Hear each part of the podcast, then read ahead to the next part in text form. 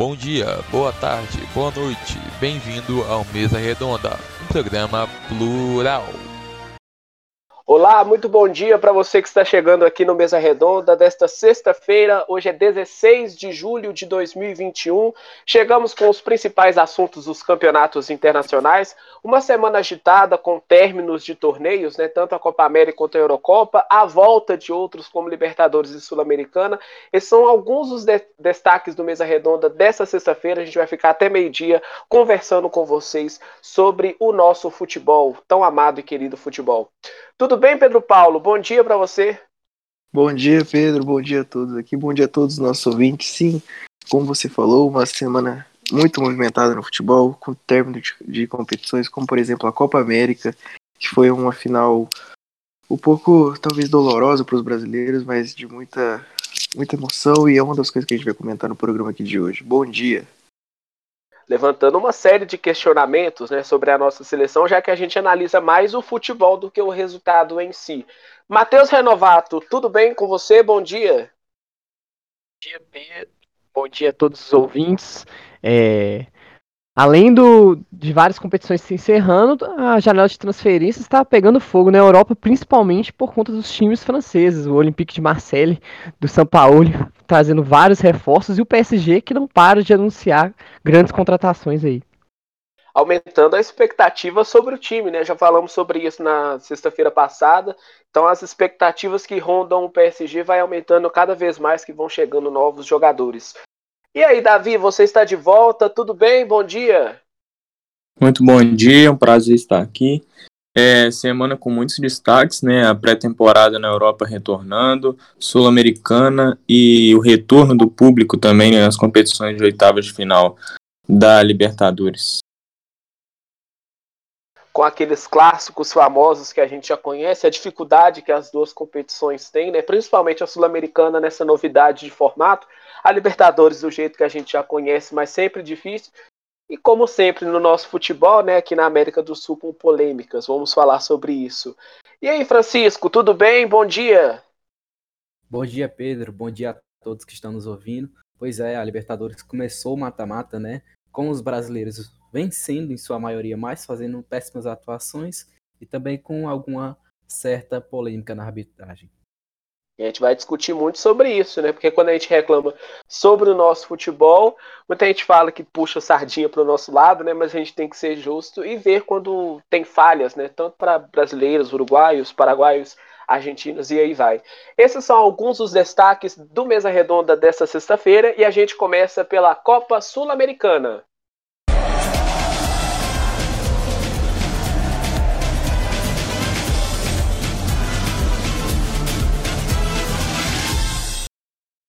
LDU e Grêmio se enfrentaram né, no Equador. Impressionante como o Grêmio tinha essa possibilidade de melhorar o seu desempenho, né, já que o Campeonato Brasileiro influi muito nessas competições internacionais, né, o calendário que a gente tem que é muito apertado e o Grêmio não vive uma boa fase, né, pelo contrário, com demissão de treinador, tentando achar o seu padrão tático com o Luiz Felipe Scolari.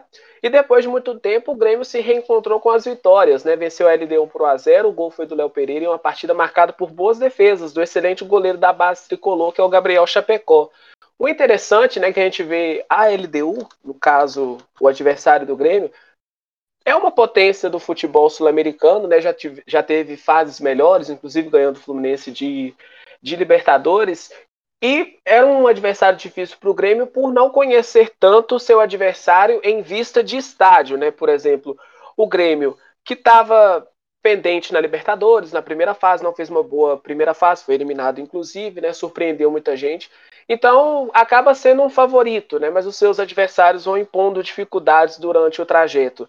Matheus, você acha que essa vitória do Grêmio aumenta mais o ânimo da equipe para o cenário nacional? Era favorito mesmo? Tem alguma dificuldade sobre enfrentar a equipe da LDU no Equador? O Grêmio chega mais como um favorito dessa Sul-Americana do que um azarão, né?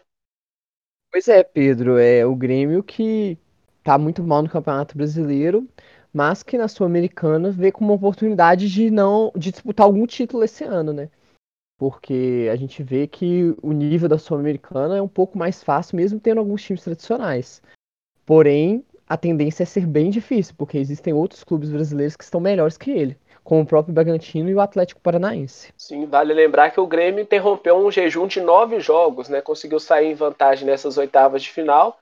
Conseguiu uma vitória importante, né? Sul-Americana, fora de casa, vai poder decidir em seus domínios na, na no jogo de volta dessa fase da Copa Sul-Americana. Outra equipe que entrou em campo foi o Atlético Paranaense, né, Davi? Enfrentou o América de Cali e, assim como o Grêmio, conseguiu uma vitória. Apertada, mas o importante é que foi fora de casa, né? Exatamente. Um trabalho muito bem feito do português Antônio Oliveira. O Atlético começou muito mal no primeiro tempo, né? Ele optou por não utilizar centroavantes. Começou com Terans adiantado improvisado, né, como segundo atacante, não deu certo, o time acabou tomando pressão.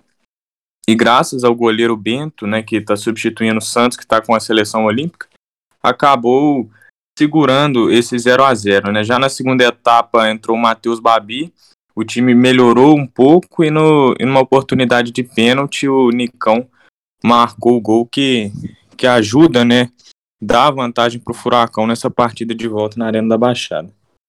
Você considera o Atlético Paranaense mais favorito do, do, que o Grêmio nessa competição, né? Porque o Grêmio, como eu falei, né, vive uma má fase no Campeonato Brasileiro e o Atlético Paranaense é o inverso, né? Não sei se surpreende, mas faz uma ótima campanha depois do Brasileirão do ano passado. É um pouco irregular do Furacão. Tá bem na Série A do campeonato e começa bem nas oitavas. Você acha que é mais favorito o Atlético do que o Grêmio, Davi? Pelo momento, sim, mas o, o Grêmio tem peças de muita qualidade, né? Douglas Costa, Diego Souza, o Jean-Pierre, que mesmo na fase é um grande jogador, mas o Atlético vem se reforçando, né? O Terans, que foi destaque no Penharol, chega para somar e essa dupla com o Nicão vem dando muito certo. O Matheus Babi, o Renato Kaiser também na frente. Então é um time que se espera bastante dele nessa temporada. Eu acredito que pode sim ser um favorito a, a vencer a Sul-Americana. Vale lembrar né, que tanto o Grêmio quanto o Atlético Paranaense decidem em casa na próxima terça-feira. O Grêmio enfrenta a LDU às 7h15 da noite o Atlético Paranaense enfrenta o América de Cali às 9h30, decidindo vaga nas quartas de final da Sul-Americana.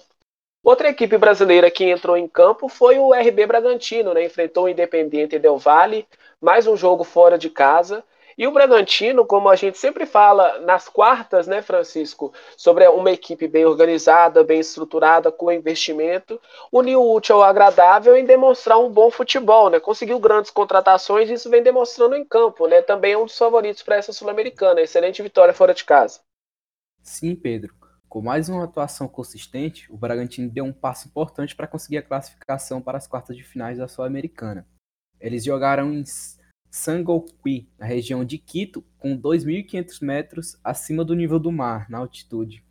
E conseguiram vencer o Independente Del Valle, que era favorito por estar jogando numa situação que eles já estão acostumados. Venceu por 2 a 0 com os gols de Fabrício Bruno de cabeça e Eric Ramírez. E agora tem uma vantagem muito boa em casa, né? Já que marcou dois gols fora. Se você fosse o técnico do Bragantino, Francisco, para o jogo da volta, que você faria? Você esperava mais, tocava mais a bola, jogava com regulamento, afinal um 2 a 0 é uma situação mais confortável? Ou você agia igual no primeiro jogo que o que o Bragantino já vem fazendo na temporada, ia para cima e conquistava o resultado logo para não ter aquela pressão que a gente conhece em campeonatos assim no fim do jogo? Olha, Pedro, conhecendo o Maurício Barbieri e o Bragantino, eu acho que eles vão vir para tentar sair na frente no jogo e se conseguirem, aí sim começarão a trabalhar mais a bola para manter a posse e não correr muito risco de tomar virada. Exato, vale detalhar também que o Bragantino enfrenta na quarta-feira, nove e meia da noite, né? Tem o seu fator campo como principal, conseguiu vencer essa altitude que muita gente fala, né? Que tem uma tem que se acostumar diferente, né? Porque a respiração é outra, a bola muda seu trajeto de uma maneira diferente que os jogadores brasileiros não estão acostumados, né? Isso acontece muito no Equador, na Bolívia, muita gente chutando de fora da área. Então é uma grande vitória, né? Principalmente por essas questões que os jogadores brasileiros não estão acostumados. Do outro lado, Pedro Paulo, o Santos enfrentou o Independiente, né? A única equipe brasileira que jogou o seu primeiro jogo em casa, jogou na Vila Belmiro ontem, 7h15 da noite. Um Santos que oscilou muito nessa temporada, ainda oscila muito na temporada, vem de uma derrota em um clássico e precisava dessa vitória porque é uma equipe argentina, né? Uma equipe difícil de se enfrentar. 1 a 0 até que tá bom, mas tem que ter aquele sinalzinho, aquele alerta para o Santos no jogo da volta, né, Pedro? É, exatamente, Pedro. Jogou em casa, conseguiu vitória em casa, é muito importante. Mas igual você mesmo disse, o Santos ainda tá se encontrando, ainda, tem, ainda tá um pouco irregular.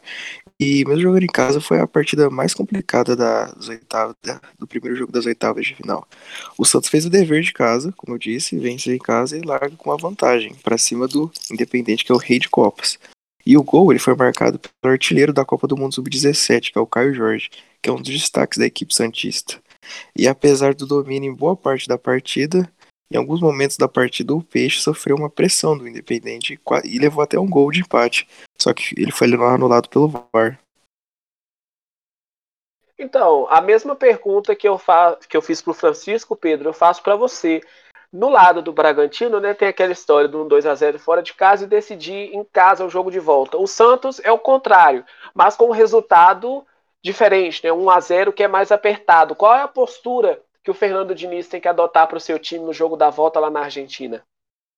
Bom, na Argentina o jogo vai ser um pouco mais complicado por ser fora de casa, mas eu acredito que o Santos, o placar de 1 a 0 ele é muito perigoso, então o Santos tem que ir para cima, tem que buscar a vitória, não pode ficar administrando o resultado, porque é um resultado muito apertado, muito perigoso, de, fácil de ser é, virado, então o Santos precisa ir para cima no jogo de volta também. Santos que joga no estádio de Avejaneda, né, na quinta-feira da semana que vem, 7h15 da noite. Vamos ver se os jovens do Santos né, continuam brilhando. Afinal, Caio Jorge, como você disse, né, é um excelente jogador, ainda está se acostumando, né, tem algumas pendências ainda de jogador novo, né, que tem que aproveitar mais o seu espaço em campo e tal. Mas o Santos com o Fernando Diniz vai apostando né, em juventude e experiência. Né? O Jamota, por exemplo, Pará. O João Paulo já é um goleiro experiente, então o Santos vem tentar essa classificação para as quartas de final da Copa Sul-Americana.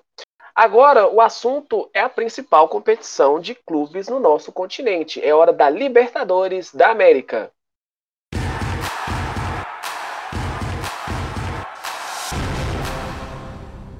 E aí, Davi, tivemos Cerro Portenho e Fluminense se enfrentando. Uma partida onde a gente esperava muito do tricolor carioca, principalmente porque vive uma boa fase, né? O ver os jogos do Fluminense é interessante. Desde o ano passado, onde ele surpreendeu a maioria que acompanha futebol em terminar em uma boa fase no Campeonato Brasileiro, se classificando para a Libertadores, conseguiu sua vaga para a próxima fase, nessa né, que vos fala das oitavas de final. E foi ao Paraguai enfrentar o Cerro Portenho, né? Conseguiu muito melhorar o seu, a sua questão física, tática também. Está vivendo uma boa fase no Brasileirão, mas está subindo na tabela, né? Então ele foi a, ao Paraguai como favorito contra o Cerro Portenho, né? Não, não, é aquela história de clube brasileiro sempre será favorito, mas a gente analisa o que o Fluminense vem desempenhando, né? Na última rodada, por exemplo, conseguiu ganhar quatro posições, ocupa o sétimo lugar do Campeonato Brasileiro. Venceu bem o Cerro Portenho fora de casa, mas como sempre na Libertadores tem que ter uma polêmica para permear a partida, né, Davi? Exatamente, que apesar do Fluminense estar conseguindo os resultados, o Roger Machado vem sendo muito criticado pela torcida, pela maneira de como ele joga. Só que nessa partida, um dos mais criticados foram os responsáveis pela vitória. O Egídio marcou e o Nenê também, que ambos vinham sofrendo muitas críticas da torcida. É, o Fluminense foi dominou a partida, o jogo inteiro, não, de, não deu oportunidades para o Cerro, mas teve esse erro grotesco de, de arbitragem.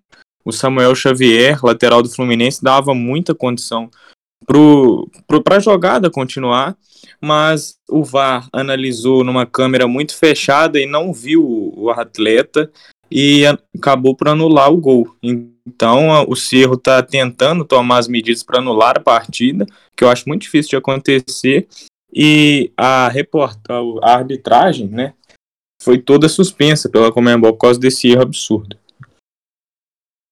É, principalmente a gente falar de VAR né, é uma coisa que ainda é nova no nosso futebol. A gente viu lá em 2018 na Copa da Rússia como funcionou bem o VAR, a gente viu também na Eurocopa a diferença em que o árbitro de vídeo trata o árbitro de campo, mas nesse lance é tecnologia, né? Os olhos ao vivo né, de quem estava no campo não conseguiriam enxergar isso, né, principalmente por questões de ângulo, e por, e por isso tem é, as câmeras do árbitro de vídeo em várias posições diferentes do estádio. Né? Então, Davi, você acha que isso é uma questão de erro de procedimento, já é erro humano mesmo na questão de fazer a coisa errada, porque treinamento tem, né, para os árbitros fazerem com que a tecnologia ajude no futebol. Mas acho que ainda falta alguma coisa para o árbitro de vídeo aqui no nosso continente ser pelo menos equivalente ao europeu, que a gente vê em outros campeonatos, né? Que ele funciona bem, funciona rápido e com acerto. Foi um erro humano, com certeza. O, o árbitro de vídeo, apesar de demorar mais do que no, nos, nas partidas da Europa, ainda é uma arbitragem eficiente em certos momentos. Porém, é um processo. E a gente está muito atrasado a isso e é passo a passo que a gente vai conseguir tentar igualar ao nível do, dos europeus. Continuando nesse assunto, Matheus, já vai a primeira pergunta, né? Quem foi o principal protagonista na partida? Boca, Atlético ou VAR? Com certeza foi o VAR, né? Porque o jogo do Boca e do Atlético foi um jogo muito ruim os dois times praticaram um futebol tenebroso. É, não parecia oitava de final da Libertadores, não era o nível de uma oitava de final de Libertadores. É um jogo muito truncado, dois times com dificuldade de to sair tocando na bola. E o jogo que até começou com o Atlético tendo um certo domínio, tocando mais a bola, chegando um pouco mais na área do Boca, e depois disso o Atlético simplesmente desistiu de atacar, não conseguiu mais atacar. É, ficou muito acuado dentro da, dentro da defesa, como se tivesse satisfeito com 0 a 0 mas é o grande problema do Atlético do Cuca, que ele vem sofrendo, porque ele tenta se defender, ele preenche espaço é, no campo de defesa com todos os seus jogadores, mas mesmo assim deixa buracos. E o Boca Juniors consegue criar jogadas. Claro que faltou qualidade ali pro Boca, mas você vê que se fosse um time um pouco mais qualificado, conseguiria chegar e criar ainda mais chances. E aí é um time que, se é, que tem todos os jogadores no seu campo de defesa, mas não se defende bem. E também na hora de sair do contra-ataque não tem velocidade, não tem ímpeto para isso. Foi um jogo muito ruim do Atlético, que deu sorte. Para quem não sabe, aos 35 minutos do primeiro tempo teve um gol anulado do Boca Juniors, em que é, o Atlético reclamou muito, ficou muito tempo o jogo parado. O Nath Fernandes, que era o capitão do, do Atlético, ficou reclamando com o juiz, até ele, o VAR, resolver chamar o juiz um lance claro de empurrão do Nathan Silva, só que o VAR claramente demorou muito para chamar o juiz. E ficou parecendo, ficou feio, porque ficou parecendo que o VAR só revisou o lance por causa da reclamação dos jogadores do Atlético. É, a Comembol precisa corrigir o sistema de arbitragem dela, porque não dá para ficar assim, um erro grotesco no jogo do Fluminense, um erro, um erro não, mas a demora do VAR no jogo entre Boca e Atlético. E falando sobre o jogo, 0 a 0 não é um resultado desastroso, mas também é um resultado um pouco que tem que ligar o alerta, porque se o Boca faz um gol no Mineirão, o Atlético tem que fazer dois gols. O empate com gols elimina o Atlético. O Atlético entra no jogo não classificando, precisando se abrir para buscar é, a classificação dentro do Mineirão. Na sua opinião, Matheus, você acha que esse empate escancara alguns ou muitos problemas que o Cuca tem com o time? Muitos problemas. O Atlético é, tem um, uma criação bizonha. Com o elenco que o Atlético tem com o Nath Fernandes, com o Zarate, com o Hulk, com o Savarino, o Atlético ter tantos problemas assim na criação de jogadas, tantos problemas assim para fazer gols, é muito, muito, muito estranho. É incompetência demais do treinador. Não dá para o Cuca depender todos os jogos de Ave Maria, de ficar rezando dentro é, do campo ali para dar certo o Atlético fazer um gol. O, o, sistema ofensivo do Atlético hoje, o sistema de criação, está muito fraco, depende de lampejos individuais dos jogadores. O Atlético, de 11 rodadas do Campeonato Brasileiro, apenas em dois jogos fez mais de um gol. Ou não fez gol, ou então fez só um gol no jogo. Isso não dá para acontecer. Não dá para você depender sempre que o Hulk, o Nacho ou o Savarino façam uma jogada individual para o time vencer. Não dá, não dá. O Atlético tem que mudar isso, o Cuca tem que mudar isso ou então o Atlético vai sofrer ainda nas competições, porque em um jogo você tem a sorte, você pode a bola não entrar e tudo mais, mas em um campeonato longo, a Libertadores ainda está nas oitavas de final, o Campeonato Brasileiro são 38 rodadas. Começa a ficar escancarado quando os resultados não vêm, porque a torcida vai começar a cobrar quando o time não vencer.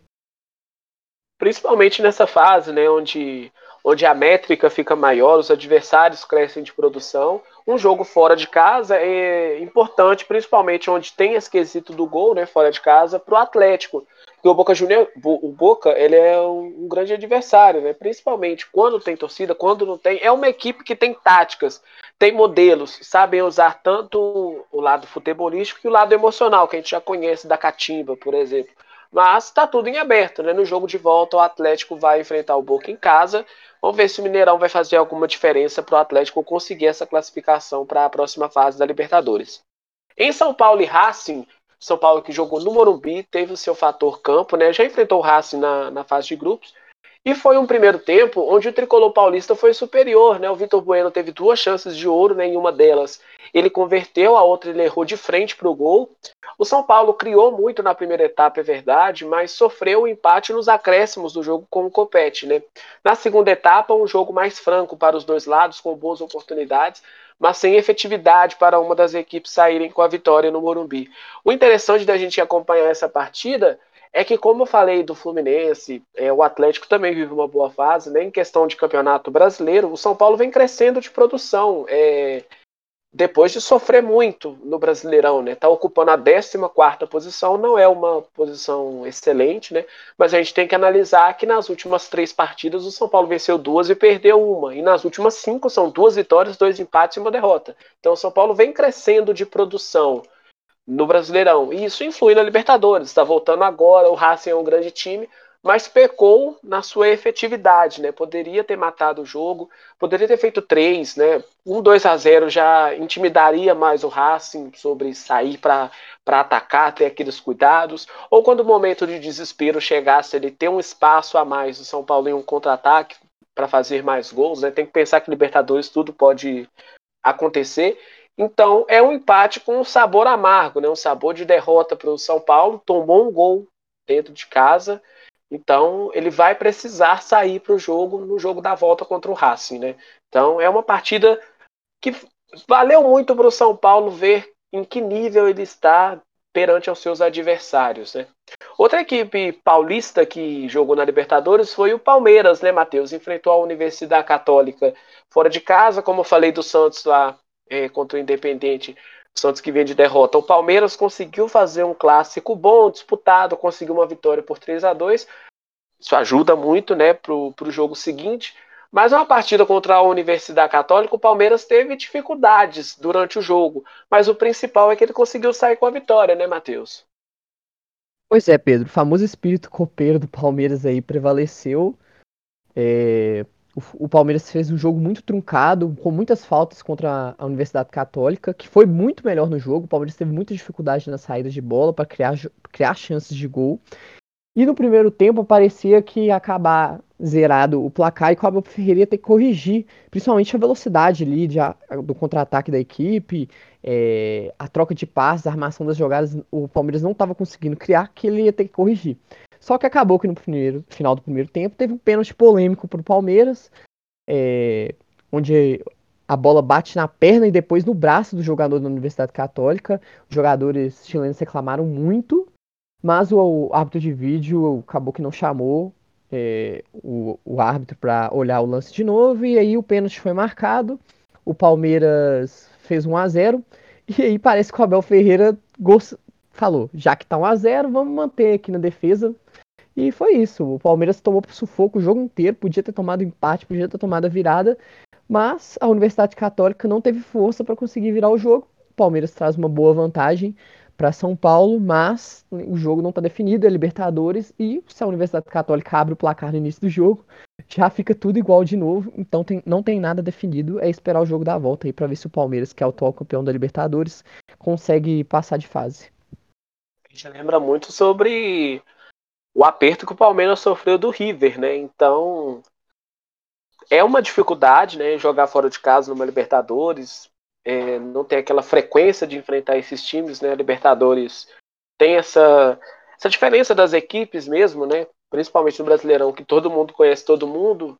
Mais a Libertadores é mais questão de estudo do que prática mesmo, mas vamos ver como é que o Palmeiras vai jogar em seus domínios, né? Que cresça de produção e consiga uma boa classificação contra a Universidade Católica. Mas pelo que você disse, né, a primeira impressão da primeira partida que o Palmeiras teve foi um sufoco até desnecessário pelo que a gente conhece do Palmeiras, pelo elenco que ele tem, né? Com certeza é candidato a título em todas as competições que ele entra. Assim como o Flamengo, né, Francisco? Enfrentou o Defensa e Justiça fora de casa, uma partida que marcava muito é, o Flamengo. Você vai falar o, o motivo de, de, ser um jogo tão importante, né? Assim como voltar a jogar Libertadores depois de algum tempo. Libertadores essa que ficou parada por causa da Copa América. E o Flamengo, assim como o Palmeiras, é um dos candidatos a título. Parece que, assim como o Verdão, o Flamengo tem que demonstrar mais, né? Faltou alguma coisa para o Flamengo encaixar nessa partida e mostrar o poder de elenco que ele tem, né, Francisco? Sim, Pedro. Foi o jogo de estreia do Renato Gaúcho no comando da equipe e o Flamengo conseguiu vencer o Defesa e Justiça por 1 a 0 na Argentina. Foi apenas a segunda vitória do Flamengo na Argentina em muitos anos. A primeira foi contra o Vélez na estreia da Libertadores. E apesar de ter feito a pior atuação em no mínimo uns quatro anos, o Flamengo conseguiu vencer muito na sorte, né? com aquele gol, um gol de fora da área marcado pelo Michael, que ele chutou, a bola desviou no zagueiro e acabou entrando. Mas pelo, pelo lado do torcedor não foi um jogo muito para se empolgar, né? Porque que a gente viu foi um time completamente desorganizado, como se fossem 11 jogadores escolhidos ali na hora que só entraram para campo, só botaram o uniforme e entraram para campo sem treinar. Mas essa situação, você acha que é porque o Renato está chegando agora? é por causa do, do Flamengo se acostumar a enfrentar esse adversário. Né? O Defensa e Justiça vem crescendo de produção nos últimos tempos, né? antes desconhecido, agora já mais lembrado no cenário. Você acha que o Flamengo estava tá, ruim nessa partida por causa da volta, da chegada do Renato, ou porque não encaixou mesmo, não era dia do Flamengo, mesmo com a vitória? Eu acho que foi uma soma de fatores, Pedro. Primeiro que o Renato fez muitas mudanças de tática e ideia do time em pouco tempo, né? Porque ele só teve dois treinos antes da partida. E aí o Flamengo acabou que tentou entrar com uma proposta reativa, né? De se defender mais, que não é o que o torcedor gosta.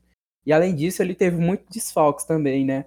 O Arão e o Diego, que são dois jogadores importantíssimos para a saída de bola do Flamengo, não estavam disponíveis. E o Rodrigo Caio, que é um, o melhor zagueiro do elenco, também não estava, né?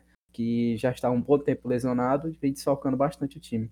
Então eu acho que a soma desses fatores do Renato ter feito mudanças em pouco tempo e, a, e os desfalques prejudicaram bastante o Flamengo na saída de bola, que foi o principal problema do jogo. E mas temos uma coisa boa também, que foi a atuação do Diego Alves, né? O goleiro salvou o Flamengo no final do jogo ali porque se não fosse ele e a sorte, a gente, o Flamengo provavelmente teria perdido o jogo. Ô Pedro, vale destacar que o Renato Gaúcho na entrevista falou que por ele, se o Flamengo jogasse todos os jogos daquela forma e ganhasse, estava tudo bem, né? É o típico do Renato, né? Ele, ele adora falar essas coisas, né? Puxa a sardinha pro lado dele, conseguiu a vitória, contou com a sorte do Michael com o desvio também, né? Mas a gente já esperava disso do Renato, né? Mas claro que o elenco que o Flamengo tem, a gente quer uma coisa a mais, né? Porque é o Flamengo, um poder de investimento muito grande. Como eu falei do Palmeiras, né? Toda vez que entra em um campeonato é para ganhar, é para ser um dos favoritos. Então a gente espera mais o Flamengo, vamos ver é, na próxima semana, em casa, né? Em casa, entre aspas, né? Vai ser numa negarrincha partida, com público e tudo mais em Brasília, né, cenário do nosso meio político, mas o Flamengo vai jogar contra o Defensa e Justiça na quarta-feira, nove e meia da noite, valendo classificação para as quartas de final. É, Olímpia e Internacional também se enfrentaram, né, Pedro Paulo? É, assim como eu falei das outras equipes, né, que o Campeonato Brasileiro diretamente influi na Libertadores, o Internacional precisava de uma vitória porque não vive uma boa campanha no Campeonato Brasileiro, né? A gente que analisa o cenário como um todo, a Libertadores acaba sendo um ponto de escape, tanto para o bem quanto para o mal. Né? Estamos ruins na, na no Campeonato Brasileiro, mas na Libertadores vamos melhorar. O Renato usava muito isso no Grêmio, né? uma equipe copeira que não ia tão bem, não disputava título no Brasileirão, mas estava bem na Libertadores. pelo lado do Internacional, a coisa está complicada nos dois cenários. Né? O 0 a 0 não é uma tragédia, a gente fala de gol fora de casa, mas a gente espera muito desse Internacional, que chegou no ano passado disputando o título, não mexeu tanto assim no elenco, né? teve mudança no treinador, mas uma 15 posição no Campeonato Brasileiro e um empate contra o Olímpia no Paraguai por 0 a 0 acende no mínimo um sinal amarelo para o Internacional, né, Pedro? Sim, Pedro, com certeza, exatamente. O Inter, é, os jogadores, o técnico precisam começar a ficar em alerta por conta de tudo isso que você contou. Não apresenta um futebol convincente, não se encontrou ainda no Campeonato Brasileiro. E no jogo contra o Olímpia foi um jogo muito amarrado, de poucas oportunidades. O Inter não conseguiu repetir as duas vitórias contra o Olímpia, né, na fase de grupos, e vai levar para o jogo de volta o um empate por 100 gols. E o destaque da partida do Inter foi o goleiro Daniel, que após as falhas né, de Danilo Fernandes e de Marcelo Lomba, ele assumiu a titularidade e foi o responsável por manter o placar zerado no estádio Manuel Ferreira. Porque senão, muito provavelmente, é, o Olímpia apresentou muitas oportunidades durante o jogo e poderia ter aberto o placar facilmente. Assim como você falou do Daniel, né, é um grande futuro, mas já é um presente para o Internacional que, que tem essas dificuldades, né? É um time um time que oscila muito durante a temporada. A gente esperava mais do Inter, né? 15, como eu disse, com 11 pontos e todas as partidas completas, né? não tem nenhum jogo a menos. E a Libertadores vai servir para o Internacional ligar o seu alerta, já que em uma competição de tiro curto, como é a Libertadores, né? Você precisa estar atento em qualquer lance, porque por questões de gol fora de casa, questões de ser efetivo, isso vai de acordo com o que a competição pede, né? São duas vertentes diferentes em questão de regulamento, de formato e tudo mais. Então é um ponto de mudança que o Internacional precisa ter, né, Pedro Paulo? Sim, exatamente. O Inter precisa é, mudar sua forma de jogo, mudar como está encarando os confrontos, porque é um futebol meio pacato, meio parado, meio sem, sem um espírito é, copeiro, né, como já apresentou em, anos anteriores. Então precisa de uma renovação na, na, no jeito de apresentar o seu futebol. Isso aí, pois não, Davi, diga. O maior problema internacional nesse momento é a diretoria, né, que vem fazendo é, decisões completamente impensadas, não pensam direito na hora de, de escolher comissão técnica, por exemplo, no ano passado já é, trocaram o Abel Braga por um treinador completamente diferente, questão de metodologia de trabalho, de forma, formação tática, é, e não deram tempo para o Ramírez trabalhar. E isso foi completamente prejudicial, que quando ele começaria uma sequência de jogos importantes, ele foi mandado embora porque perdeu uns, alguns jogos no Campeonato Brasileiro. Trouxeram outro treinador estrangeiro com outro pensamento outra mentalidade e não sei se vai dar certo, para falar a verdade, porque é, o time não tem nenhuma constância, está sempre mudando, muda o jeito de pensar, muda o jeito de jogar e o time não consegue engrenar. Esse é o principal problema internacional nesse momento, tá? além das dívidas financeiras que também estão assombrando o dia a dia do torcedor colorado precisar de tempo, paciência, eficiência da diretoria, né? Tudo isso acompanha o futebol, né? Seja aqui no Brasil, seja no mundo. Então, para o internacional ter esse tempo e avaliar, né, positivamente em alguns pontos e negativamente em outros no trabalho, né, de todo mundo, né, tanto do técnico quanto da comissão técnica, se avaliar na diretoria, né, ver o que está acertando e o que está errando. Enfim, isso serve tanto para o internacional quanto para todos os clubes. 11 horas e 6 minutos pelo horário de Brasília. Eu sou Pedro Henrique de Souza, na companhia virtualmente do Pedro Paulo, do Matheus Renovato, do Davi e do Francisco. Já falamos aqui no Mesa Redonda de hoje da Sul-Americana, né? Importantes resultados para o Grêmio e para o Atlético Paranaense, para o Bragantino também fora de casa, o Santos vencendo o Independente em casa também, né? Falamos da Libertadores, a vitória fora de casa do Fluminense, o empate entre Boca Juniors e Atlético o São Paulo empatando com o Racing em casa também. Palmeiras e Flamengo vencendo suas partidas fora de casa. E o empate entre Olímpia e Internacional. Alguns desses assuntos você encontra no Instagram, né, Davi? Tem muita coisa lá no Insta do Mesa Redonda falando sobre futebol brasileiro, sobre futebol internacional, né? Exatamente. No nosso Instagram você encontra tudo para ficar por dentro do futebol. Então, só acessar lá, arroba mesarredonda.plural, segue a gente, ative todas as notificações e fique por dentro de tudo do futebol internacional e nacional também. Isso aí, então chega lá, acesse o nosso Instagram e fique ligado sobre tudo do futebol e nos siga, principalmente nos siga para você acompanhar tudo sobre o futebol, tanto aqui no Brasil quanto no mundo. Agora, o assunto são as competições que acabaram na última semana. Primeiro, a gente começa com a Copa América.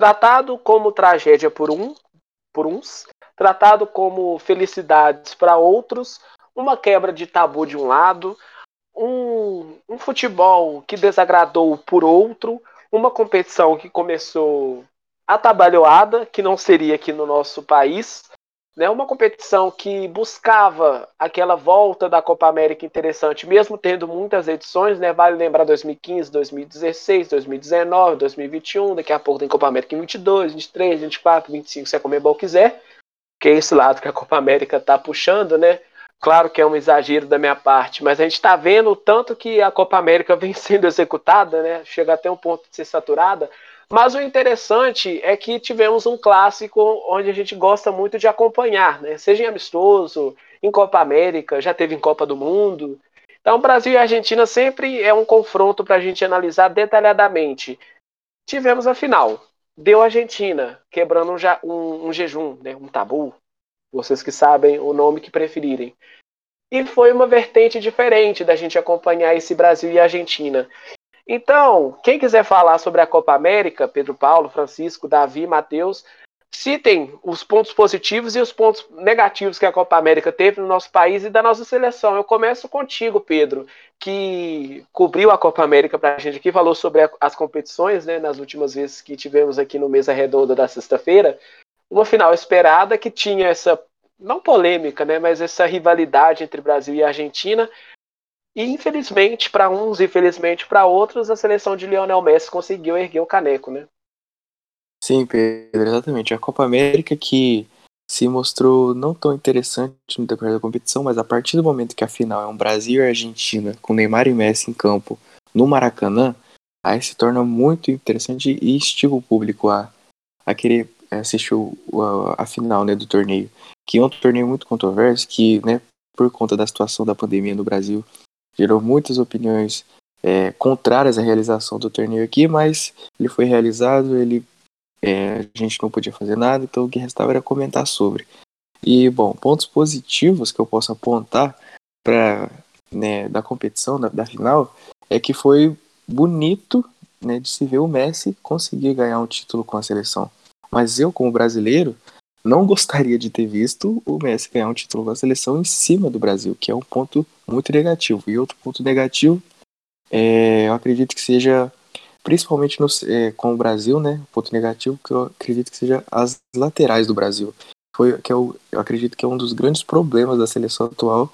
É, não encontrar laterais que consigam é, administrar bem o jogo, consigam realizar bons jogos, como Daniel Alves e Marcelo faziam há um tempo atrás.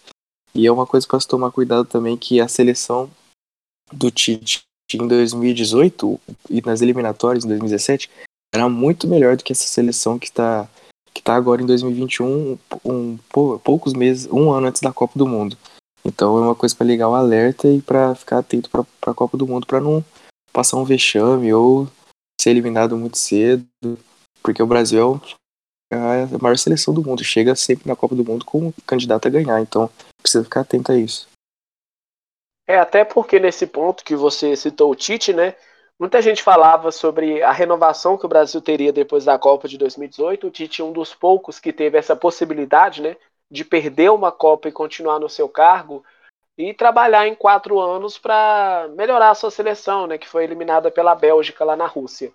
E Francisco, é, era um Brasil que na final estava pendente de algumas coisas, né? O Gabriel Jesus suspenso pela pela Comebol, né, pela expulsão e tal. E o Brasil veio a campo com Ederson, Danilo, Marquinhos, Thiago Silva e Renan Lodge, né, Casemiro como volante, Fred, Lucas Paquetá e Everton, Neymar e Richarlison. Essa escalação que o Tite coloca te agrada? Você acha o Tite meio pragmático? Uma hora o resultado cobra, né? Porque o Brasil vinha passando em questões difíceis, né? Não impondo no marcador um resultado favorável, aquele 2, 3 a 0, que muita gente fala que o Brasil está muito acima dos seus adversários aqui na América do Sul, né? então a gente espera isso em resultados também, não só de 1 a 0, né? Como a gente avalia a nossa seleção.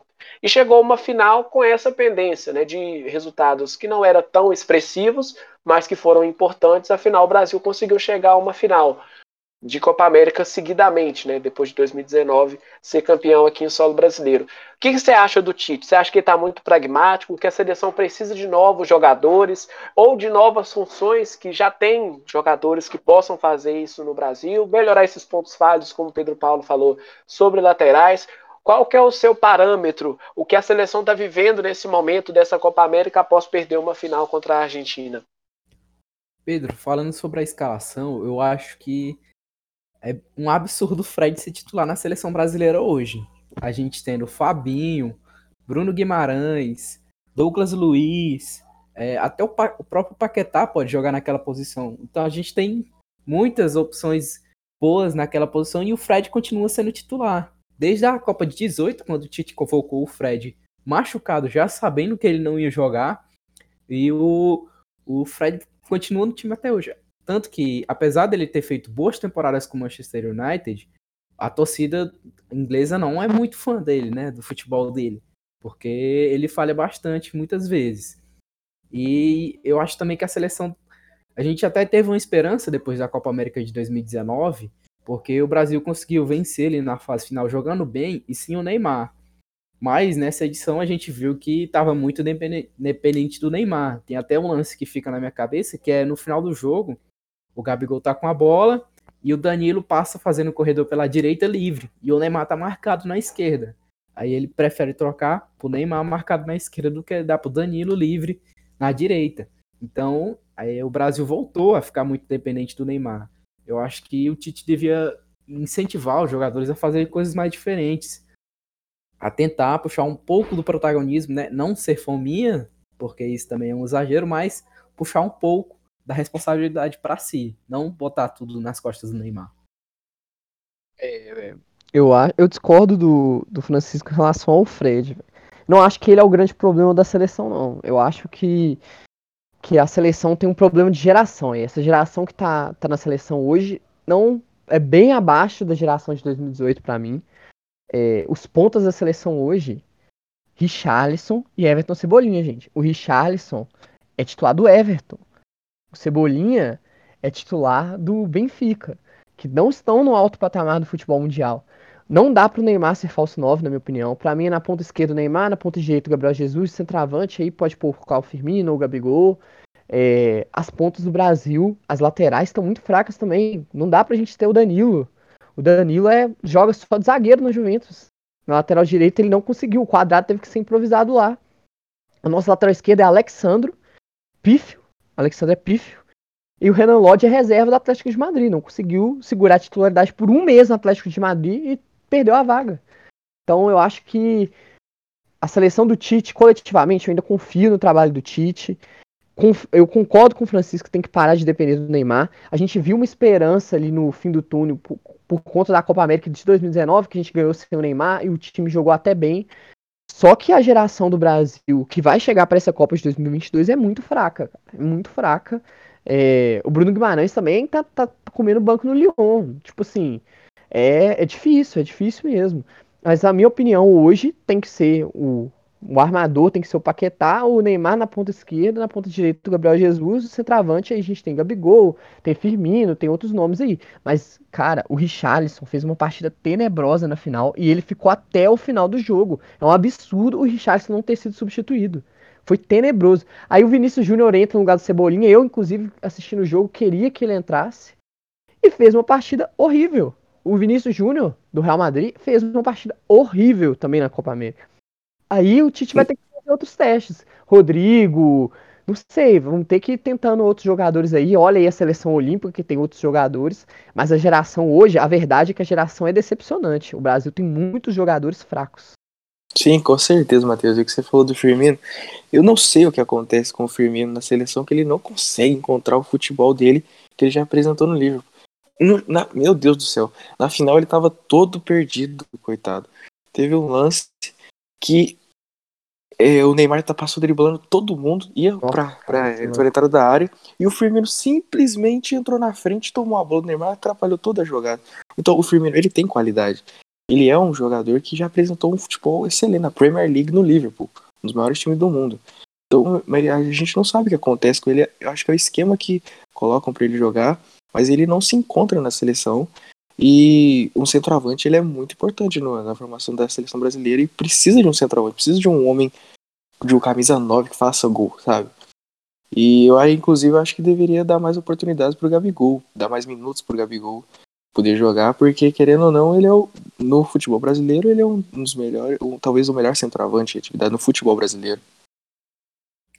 Então, agora, é, se for falar, né, Francisco, Davi, se for ver os relacionados para a partida, né, como eu já falei, Ederson, Danilo, Marquinhos, Thiago Silva, Renan Lodge, Emerson, Casemiro, Fred, Firmino, Lucas Paquetal, Gabigol, Everton, Vinícius Júnior, Neymar, Richarlison, né, Alisson, Everton, Éder Militão, Léo Ortiz, Alexandro, Fabinho, Douglas Luiz e Everton Ribeiro. Em uma seleção, precisamos de definidores, né, porque eles não são convocados à toa. Mas desses nomes aí, em clubes, para você, Davi, Francisco, Matheus, Pedro Paulo, todos. Quem define em seus clubes para chegar na parte da seleção em uma competição importante como a Copa América, você joga a bola no cara porque ele vai definir, porque já que ele define no clube, ele pode definir também na seleção. A, o Brasil tem isso, tem muitos definidores, porque muita gente joga as coisas na, nas costas do Neymar. E muita gente fala: o Neymar no final do jogo não consegue encontrar ninguém porque ele sabe que o jogador não irá definir, porque não tem ninguém no, no seu nível dele ou uma parte onde vou resolver o jogo nesse momento. A seleção brasileira tá faltando isso de definidores em seu plantel? Pedro. É, a nossa esperança de gols é o Gabigol que é o centroavante aí que tem mais destaque no Brasil. Um jogador que foi para Inter de Milão, não conseguiu jogar nada, foi pro Benfica, não conseguiu jogar nada, mas que consegue brilhar no futebol brasileiro.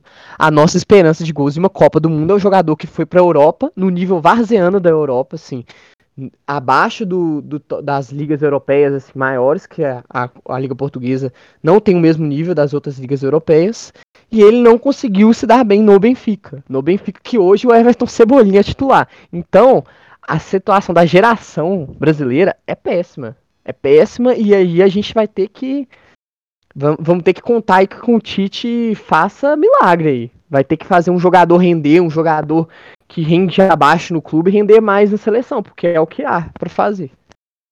Eu não acho que a geração é péssima, não. Eu discordo, porque tem muitos jogadores fazendo sucesso em todos os clubes que passam, porém, na, chega na seleção, não rende muitas das vezes porque não é utilizado na posição que ele se sente mais à vontade. O próprio caso do Firmino, que não rende porque joga no, no, em uma posição completamente diferente que joga no Liverpool. O, da, o Danilo, apesar de todas as críticas, também não joga na sua posição. O Renan Lodge, inclusive, ele joga numa linha mais avançada no Atlético de Madrid Lá ele tem que.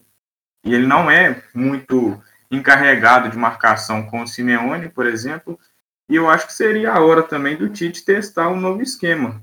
E principalmente porque é, o pare... muitos jogadores deles que estão na seleção estão jogando em um esquema com três zagueiros, né? O próprio Paris Saint-Germain agora deve optar para esse esquema.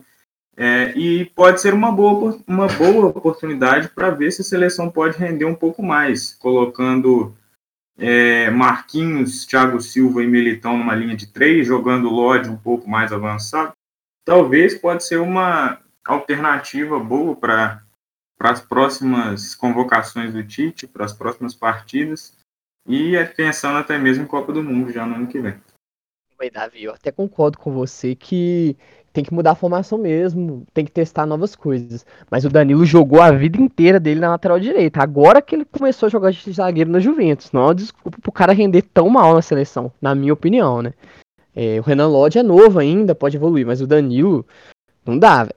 Com todo respeito aí, eu acredito que o Danilo, ele desde a Copa de 2018, ele pegou banco pro Fagner.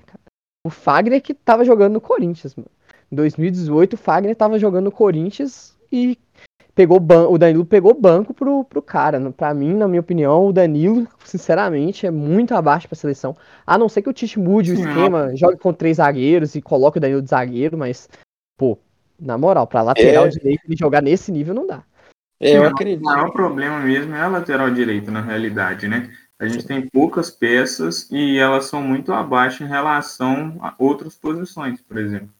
Mas, no momento que a gente se encontra, eu acredito que seja ele, infelizmente seja ele, mas uma outra peça que esteja na base, subindo. Então, é, é bem rarefeito mesmo essas chances né, de Sim, eu. Então, é, o Pedro, só para te passar a palavra, eu queria tocar num ponto onde o Matheus falou, né, sobre questão de, de jogadores, né, de ter um elenco, de ter uma geração. Se a gente for comparar com a Eurocopa, a Itália, não sei se vocês vão concordar, né, mas a Itália é um exemplo de como o elenco, né, todos se ajudando, fizeram a Itália chegar a uma final e ser campeã de Eurocopa. Não sei vocês, né, se a, se a Itália tem tantos protagonistas assim em seu clube para formar uma seleção tão favorita para a Eurocopa, assim como a gente falava da seleção inglesa, né? Que a gente fala de liga inglesa que é muito forte e que acaba tendo muitos protagonistas nas suas nas suas equipes, né? Então, para a Inglaterra, como favorita, perdeu uma final de Eurocopa para uma Itália que tem conjunto. Você acha que o Brasil tem que seguir esse estilo mesmo? Não no futebol da Itália, mas de ter uma questão de conjunto para fazer uma boa seleção, Pedro? Sim, com certeza. Eu acredito que o, igual o David disse anteriormente, o principal problema talvez hoje do Brasil é o esquema que é jogado, porque nesse esquema é, montado atualmente os jogadores não conseguem render que o que rendem, por exemplo, os seus clubes. Por exemplo, igual eu falei, o Firmino. É, o Tite não está conseguindo encontrar uma maneira de fazer com que os jogadores é, se sintam confortáveis de jogar e rendam para a seleção brasileira apresentar um futebol convincente. E aí chega na seleção na hora de decidir, vira uma bagunça, os jogadores ficam perdidos, a gente não tá conseguindo apresentar um futebol. O, o futebol é sólido na defesa, né? Tem uma defesa muito consistente, mas na criação das jogadas, na, na própria marcação das laterais e na definição dos jogos, não tá fluindo da mesma forma. Então acho que o que deve mudar é o esquema, apresentar, testar novos esquemas de jogo e também testar novos jogadores, como por exemplo a gente estava falando do meio de campo, que o Fred é titular, sendo que tem o Gerson, um meio de campo ótimo. O Tite não convoca ele, não sei porquê, eu sou, sou corintiano, eu sou, né, eu amo o Tite, mas às vezes as coisas precisam ser ditas e não dá para entender porque o Gerson não foi convocado ainda também. Tem o Claudinho também na Olímpica, né? Que muita gente está esperando muito dele, né, Francisco? Se ele desempenhar uma, uma Olimpíada excelente, é quase inevitável que o Tite não o convoque, né? Porque se ele não o fizer, muita pressão de torcida, até interna mesmo, pode acontecer para o Tite, né? Não que ele seja obrigado a, a, convocar o Claudinho, mas como a seleção precisa muito de jogadores para desequilibrar as partidas, eu olho para o Claudinho e vejo um bom nome de desequilíbrio aí para nossa seleção, né, Francisco? Sim, Pedro. Eu acho que o Tite está tendo dificuldade para encontrar um encaixe entre gerações. Porque se a gente olhar para as nossas opções na seleção, são ou jogadores já na parte final da carreira, que já tem uma história na seleção, já estão chegando ao fim dessa história na seleção, ou são jogadores muito jovens, que ainda estão começando nesse, nesse meio internacional, tipo Vinícius Júnior, o Rodrigo, como o Matheus falou dos nossos pontas. A gente tem. Tava jogando Richarlison e Everton, que são jogadores que estão ali no meio da carreira e aí eles não são tão bons, mas as opções que a gente tem ainda tá no início da carreira, ainda não são aqueles jogadores prontos.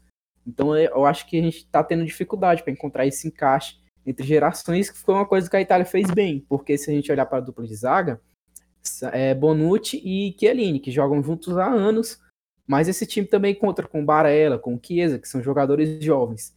E aí, se a gente conseguir encontrar esse encaixe, dar mais experiência para esses jogadores jovens, como Claudinho, como Vinícius Júnior, Rodrigo, é, o Martinelli do Arsenal e vários outros aí, talvez a gente consiga formar uma equipe mais, mais que seja mais um time, entendeu? Que, que se jogue melhor junto. Sim. E sobre esse ponto, né, por falar em, em mesclagem, né, porque o futebol tem muito isso, né, a experiência com a juventude.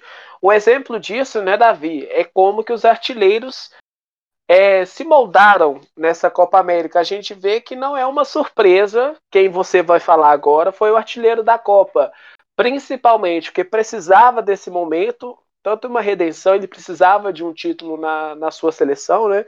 Então é importante essa mesclagem, mas também a experiência, porque quando tem jogadores experientes, assim como esse senhor que você irá dizer agora, desequilibra tanto a sua seleção como a competição em si, né? Tanto na Copa América quanto na Eurocopa.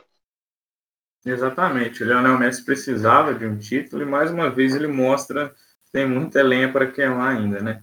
Ele foi o artilheiro da competição junto com o Luiz Dias da Colômbia, fizeram quatro gols. E assim, foi extremamente importante em todas as partidas da Argentina, ajudou a decidir praticamente todos os jogos. Quem também foi muito importante na, na seleção que foi campeã foi o Lautaro Martinez, né, que marcou três gols na, na Copa América e são os principais destaques né, dessa artilharia. Outro, outro que é muito importante a gente ressaltar também é o Gianluca Lapadula, do Peru. Ele que é italiano, mas é, optou por jogar pela seleção peruana conseguiu substituir muito bem Paulo Guerreiro e, e marcou três gols. Né? Foi muito importante nessa caminhada do, do Peru até a semifinal. Sim, então é, a gente vê né, como o Messi foi importante para a Argentina nessa Copa América, como você disse, quatro gols, Luiz Dias quatro, então importância, a importância que o Messi ainda tem, né, um craque, é um gênio do futebol. Para encerrar o assunto de Copa América, na, né, a revista Placar fez fez uma enquete no Twitter para ver como seria, como os internautas escolheriam a seleção da Copa América. Aí vocês me falam se vocês concordam ou se vocês discordam. Ficou assim, olha, Alisson no gol, na lateral direita Danilo, lateral esquerda o Taliafico, na zaga Marquinhos e Gustavo Gomes, volantes Casemiro, Valverde, Di Maria, o Messi também, né, no ataque, o Di Maria como meia, o Valverde como volante, o Neymar, com 80% inclusive, e o Soares como o goleador. Então, vocês concordam com essa escalação da Copa América? Tá de bom tamanho? Faltou algum nome? É, ou tá tudo certo? Eu discordo praticamente da lista inteira, Pedro. É, Emiliano Martinez é o goleiro, para mim, não tem dúvidas. É, eles colocaram o Alisson, o Alisson que ganhou no, no gol, foi isso? Repete fazendo favor, Matheus. Deu uma Eu perguntei eles colocaram o Alisson ou o Ederson no gol da seleção. O Alisson. O Alisson não foi nem titular, cara. Não dá. Na lateral direito, o Danilo também não. Podia até improvisar o quadrado ali. É... O Ederson zaga... ficou em segundo, né? 17,4. Não sei se é mais zoeira ou se é aquela coisa, né? Pô, você podia ter deixado o Alisson como titular e tal. Tem essa, essa história, né? Do, dos brasileiros fazem, fazerem essas zoeiras enquetes, né, Matheus? Pois é, é, eu acho que o Emiliano Martinez foi o melhor goleiro da Copa América, ele foi fundamental para a Argentina ser campeã. É, foi bem seguro na final, semifinal a Argentina só passou por conta dele. É, senti falta do Cavani também, eu acredito que o Cavani fez uma Copa América melhor do que o, o Luizito Soares. E na zaga eu acho que cabe o Júnior Alonso ali do Paraguai, que ele foi muito bem pela seleção paraguai, que foi uma das melhores defesas da competição. E o Vetino do Uruguai jogou muito bem também, sem falar do Luiz Dias, que fez quatro gols é, na Copa América no meio-campo, vale destacar ele também. Minha seleção é Depou e mais 10. Então, sem Depou não tem seleção da Copa América para mim. O melhor jogador da competição, na minha opinião. Com certeza. Depois do Messi. Depois do Messi. Concordo com você. Pedro, Francisco. Eu, com certeza, concordo com praticamente tudo que o Matheus falou e que o também falou. O Depou tem que estar na seleção, o Messi, obviamente, também. E o goleiro, para mim, o Martinez. É, mas de resto, eu concordo exatamente com tudo que o Matheus falou. Vai nessa também, Francisco? Vou, concordo com, com, com os meninos também. Só o Isla, como o, o Matheus ou o Davi que falou, não me lembro agora. Também discordo do Isla como lateral direito. Acho que poderia entrar aí o quadrado, tá? Ou algum outro lateral aí. Porque eu acho que o Isla não fez uma Copa América tão boa assim. Muito bem. É, sobre esse assunto também, né, Matheus, já que a gente falou, a gente permeou sobre muitas coisas, né? Falamos sobre o futebol em si, a campanha do Brasil, o título da Argentina, que é muito importante também, mas para nós acaba ofuscando porque foi em cima do, do Brasil, né? Mas tivemos um assunto recorrente desde antes da competição começar, né? Antes dela mudar de, de sede entre Colômbia e Argentina, até o final. Afinal, é na final, ponto, afinal, é, temos uma variante nova no nosso, no nosso país, que muita gente estava falando sobre isso, né? Será que a Copa América vai ser segura? Vai ter um formato de bolha? É, é prudente fazer uma competição aqui no nosso país com tantas mortes, né? E tantos infectados? A gente está melhorando, mas é pouco a pouco, né? Qualquer morte é lamentável no nosso, no nosso país e no mundo inteiro, né? Mas a gente sente mais por estar aqui, né, por ter nossos colegas, amigos, parentes, tomara que todos estejam bem, mas a gente ainda está alheio a esse vírus que é terrível, né, mas tem vacina, que a gente tem que melhorar muito mais é, a nossa campanha de vacinação. E a Copa América teve esse destaque negativo, né, Matheus? De, infelizmente, ter casos, ter contágios e sofreu críticas sobre esse assunto.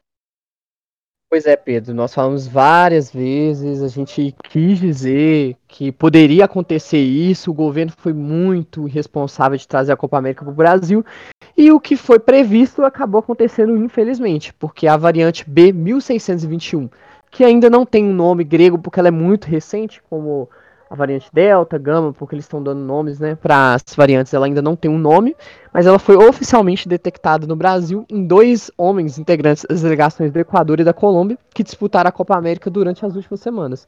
O Laboratório Central do Mato Grosso identificou os casos em Cuiabá. As informações foram publicadas em reportagem da BBC e a variante é mais transmissível que outras que já existem e já se espalhou por mais de 19 países pelo mundo a gente fala sempre, né? A solução para isso, mesmo sendo desde o início da pandemia, né? Para quem é favorável à ciência, que escuta os médicos, né? Porque até papagaio fala, né? Qualquer um pode dar dica, mas quando a gente vê, né? Distanciamento social, usar máscara, é, vacinar, né? Quando for a sua hora de vacinar, vacine. Então, a gente está vendo que os casos estão diminuindo, as mortes também, né? Desde o primeiro de março a gente tem a menor média móvel de mortes, mas é importante, né? A gente tomar os cuidados e torcer para a vacinação chegar ao braço de todo mundo o mais rápido possível.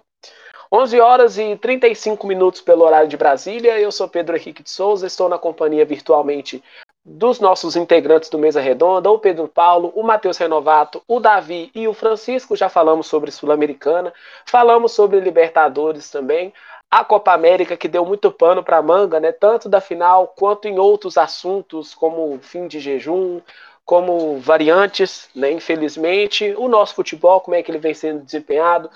Então, muita coisa a gente falou sobre a Copa América e outros assuntos também. Mas se você perdeu alguma coisa, o Davi vai te contar como você chega para ouvir tudo de novo, para você discordar, para você concordar. E o Davi tem um recado para dar a vocês. Exatamente. Se você não conseguiu assistir o episódio completo ao vivo, ou se você quer rever alguma parte, é só entrar no Spotify e acessar Mesa Redonda é, ative as notificações, nos siga para ficar por dentro de tudo sobre o que acontece no futebol, sobre tudo que a gente falou aqui no programa de hoje. Isso aí, quando e onde quiser, acesse lá o Spotify, nos escute no carro, no metrô, no ônibus, em casa, de dia, à tarde, à noite, a hora que você preferir claro, quem gosta de futebol, para nos ouvir no Spotify do Mesa Redonda. Mas agora está chegando um assunto que eu tenho certeza que o Matheus adora. É hora do mercado da bola aqui no Mesa.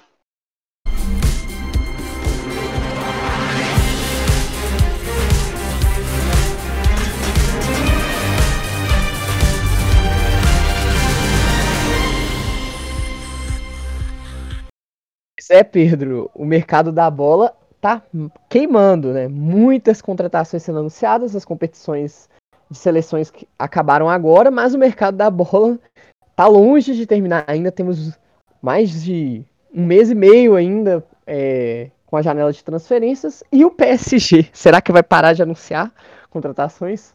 Porque só essa semana anunciou novamente mais um jogador, Gianluigi Donnarumma, foi oficialmente anunciado pelo PSG, destaque da seleção italiana, talvez o melhor jogador da Copa América, da Copa América não, perdão, da Eurocopa, a gente ainda vai discutir aqui.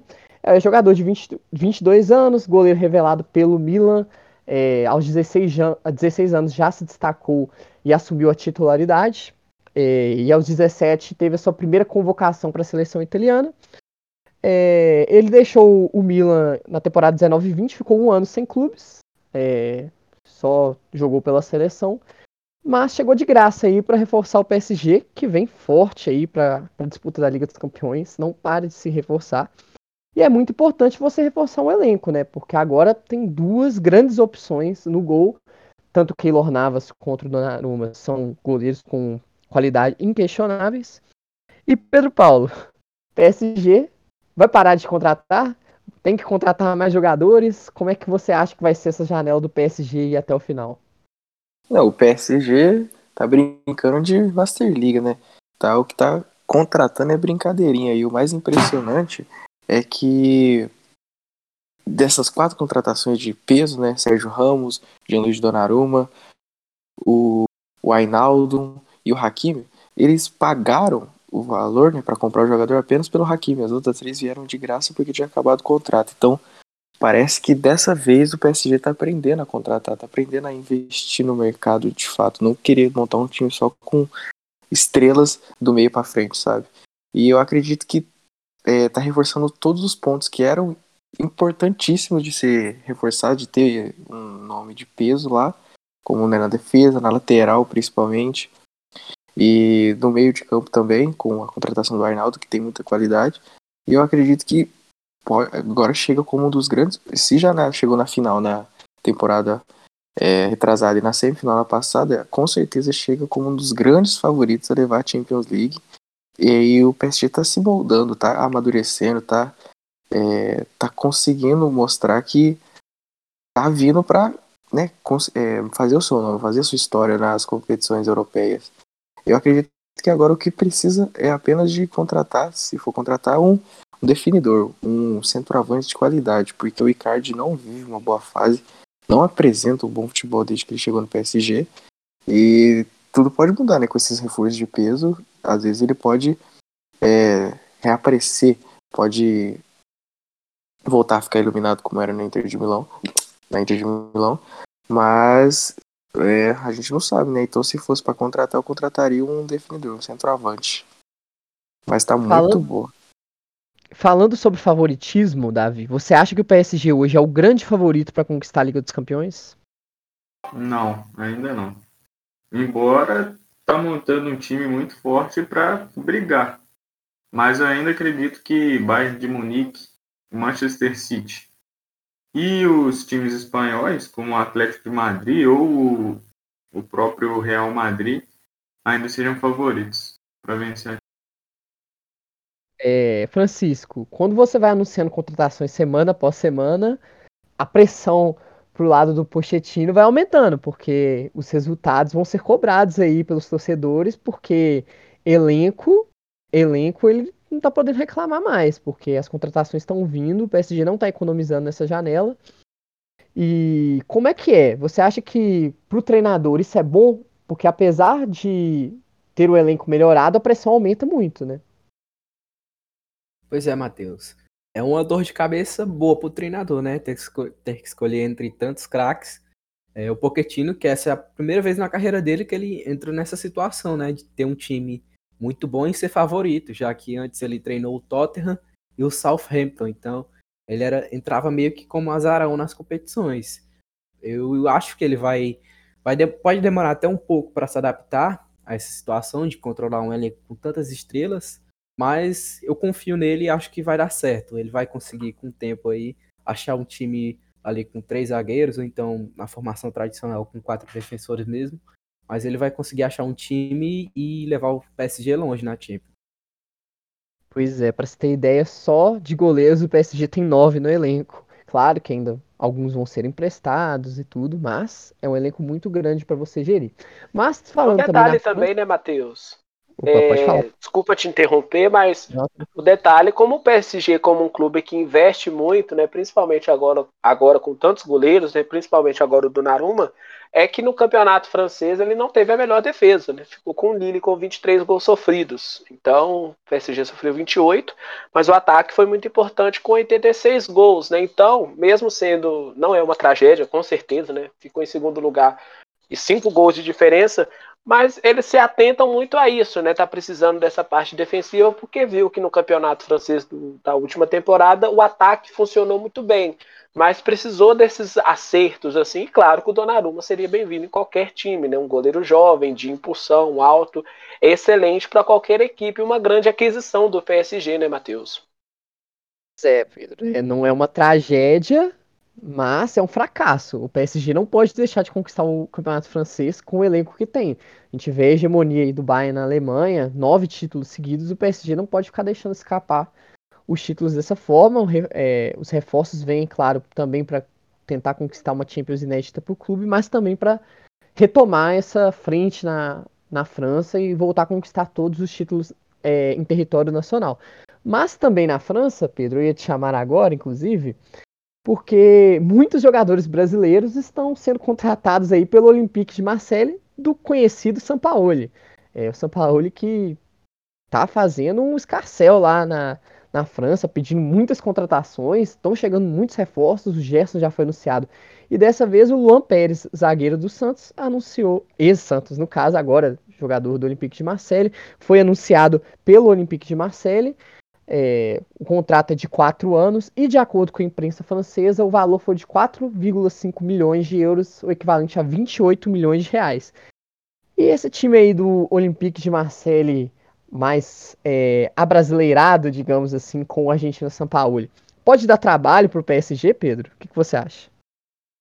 Olha, dar trabalho para o PSG é uma coisa muito complicada, né? Principalmente o que a gente está vendo de, de contratações que a equipe está fazendo.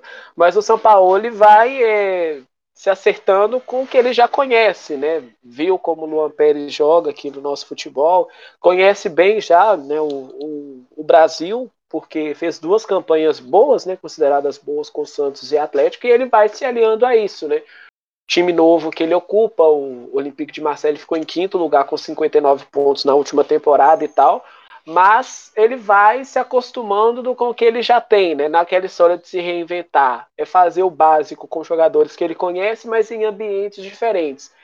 Apertar eu acho que não vai, né? Porque o PSG está em outro patamar no futebol francês, não conseguiu o título na última temporada, mas para o Olympique de Marseille, do Sampaoli, é tentar, né? Chegar a uma Liga dos Campeões. Tá difícil, né? Na última temporada a gente viu, né? 83 pontos do Lille, 82 do PSG, 78 do Mônaco e 76 do Lyon. Pro Olympique de Marseille aparecer com 59 pontos, vai ter que crescer muito de produção. E o São Paulo vai tentando isso, né? O que ele já conhece, colocar em prática em uma equipe no futebol europeu. O Luan Pérez pode ajudar muito o São Paulo nesse quesito.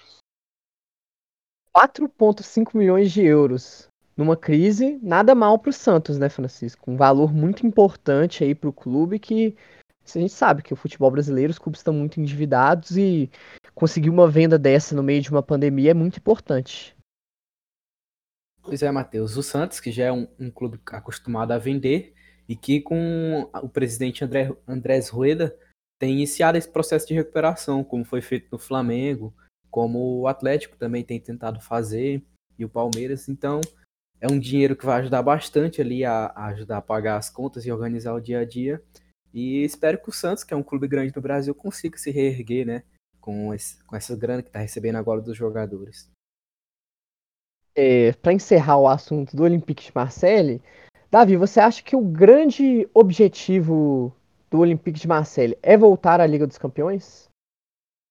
Eu acho que no momento é retornar à Liga Europa o Olympique de Marseille, que nas últimas temporadas não está rendendo o que se espera, o que, o que sua história diz por si só. mas agora começando um trabalho novo com, com o Jorge Sampaoli, trazendo bons jogadores, né? O time, eles estão apostando bastante em jogadores argentinos e brasileiros. Eu acredito que tem tudo para dar certo, né? Agora eles estão com Luiz Henrique, ex-Botafogo, Luan Pérez, Gerson, tem o Benedetto também, o Léo Balerdi, muitos jogadores que podem incrementar muito né, o trabalho do São Paulo e pode ajudar o, o treinador a levar uh, o Olympique de Marseille para as competições internacionais de volta.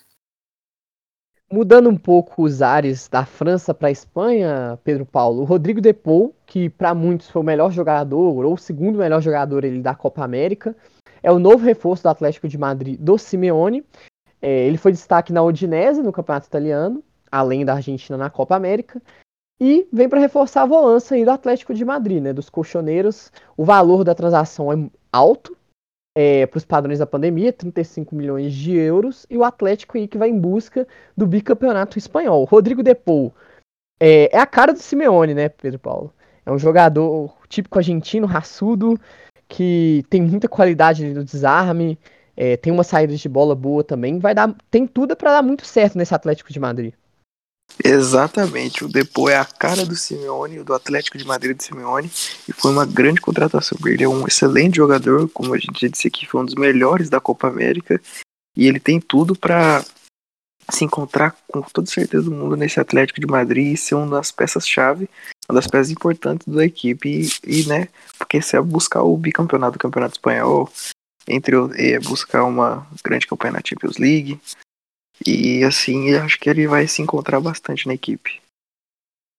É, Pedro Henrique, muita gente fala que o Depou ele é o grande responsável pela Udinese não ter sido rebaixada nos últimos anos do campeonato italiano. E ele chega com um status muito importante aí no Atlético de Madrid e tem tudo para dar certo, né? Eu acredito que até agora é uma das grandes transações do futebol mundial aí nessa janela de transferências. E você se destacar em um clube que não vive boa fase, quer dizer que o jogador sabe se reinventar e ser importante na hora certa, né? Como você falou, né? 14 colocada, 40 pontos na última competição né, do italiano. Ele fez nove gols, então ele muda um pouco o seu patamar, né? Vai para um Atlético de Madrid, tem, tem essa história de conseguir jogar em um clube mais atrativo, que consegue ser mais ofensivo e busca outras coisas além da Udinese, né, de não cair para um clube que procura títulos, procura estar alto no cenário espanhol e mundial. Então isso ajuda tanto a equipe do Atlético de Madrid como o próprio Depou, né? Então é, é uma uma possibilidade de melhora do jogador e tanto do Atlético de Madrid. Então agrada tanto a um lado quanto ao outro. Estando ali de lado em Madrid, saindo do Atlético indo para o Real Madrid, Francisco, temos uma especulação forte aí é, de saída do, dos blancos ali, a tendência é que Rafael Varane não continue no clube e ele vá para o Manchester United, o zagueiro de 28 anos, que está sendo contestado já há algum tempo no Real Madrid, nunca esteve tão próximo de deixar a Espanha. É, foi feita uma oferta de renovação pelo Fiorentino Pérez, presidente do, do Real Madrid, mas acabou que o jogador não respondeu a proposta e o contrato dele acaba em um ano. E aí o Real Madrid está correndo aí para negociar o jogador, lembrando que o Real Madrid já perdeu o Sérgio Ramos, perderia o Varane, e aí ficaria com poucas opções ali na defesa, mas para o Manchester United em si, seria uma boa, uma boa negociação, é, Francisco? Sim, seria uma ótima negociação, uma dupla de zaga com Maguire e Varane. O Varane que vem tendo nas últimas duas temporadas atuações bem ruins que têm deixado a desejar e tem deixado a torcida bem descontente com ele, né? Principalmente na, na Champions 19-20, que ele teve aquelas falhas bizonhas contra o Manchester City, que custaram a classificação do Real Madrid. E aí acho que o ambiente já está desgastado. O Varane também já está há mais de 10 anos no Real Madrid. Acho que para ele seria bom mudar de ar, de ares e para Manchester seria interessante ver aí. Seria uma ótima contratação para o Manchester, Manchester United, perdão, que é bem criticado na defesa, né? Acho que uma dupla entre Maguire e Varane funcionaria bem. Davi, caso o Varane realmente saia do Real, o, o time vai ficar ali do, do Ancelotti, vai ficar com poucas opções na defesa. Seria o Militão, o Alaba, que acabou de chegar, e o Nacho. Apenas os três ali que são zagueiros de ofício mesmo. E aí o time ia ter que buscar algum nome no mercado ou ter que é, efetivar um jogador das categorias de base, dar oportunidade para algum jovem jogador ali da base do Real Madrid. É, você vê com preocupação para os torcedores do Real Madrid essa saída do Varane ou você acredita que não vai fazer muita falta? Não, com certeza, um zagueiro do nível do Varane, perder um atleta como esse é muito complicado. E cabe ao Florentino Pérez, agora o Ancelotti, é, analisarem o mercado para fazer uma boa contratação. Né? Agora eles têm dois bons zagueiros, o Militão está muito bem, e o Alaba, a gente já conhece ele do, do Bayern de Munique, é a versatilidade dele, mas ainda precisa de peças para complementar esse elenco se quiser voltar a conquistar a time. Para encerrar, Pedro, Pedro Henrique, eu vou até te passar a palavra, eu vou fazer uma pergunta. Se você fosse o Varane, você iria para o Manchester United? Olha, eu iria, porque muita gente fala, né, sobre jogar a Premier League e pro Varane também se reinventar, né? Porque jogador procura isso, né? Quando o jogador chega à sua zona de, de conforto, é hora dele mudar, né? Varane ele tem uma Copa do Mundo pela França, quatro Liga dos Campeões com o Real Madrid, três vezes campeão da Espanha, uma, uma vez vencedor da Taça da Espanha, três vezes da Super Taça, né? Já é campeão do mundo com o Real Madrid, Supercopa também.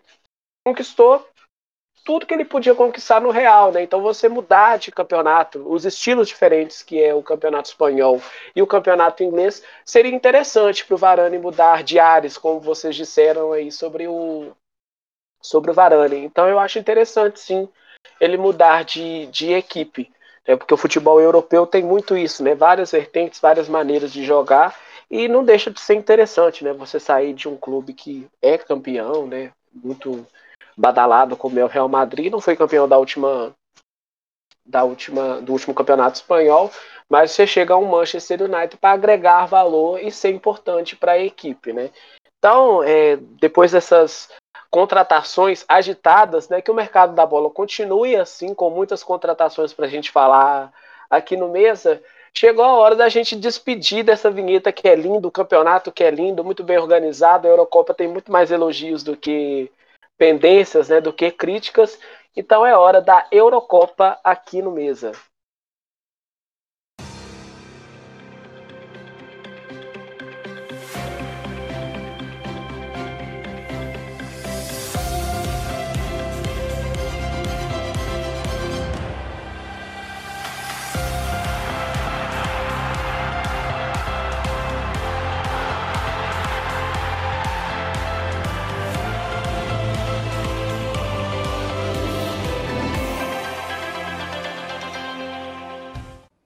Olha, se o torcedor que gosta de Copa do Mundo tá ansioso, tá animado, né? O que, que será que vai acontecer na Copa do Mundo do Catar do ano que vem?